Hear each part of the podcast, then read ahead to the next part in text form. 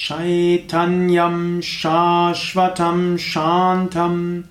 निराकारं निरञ्जनं नारपिन्दुखलातीथं तस्मै श्रीगुरवे नमः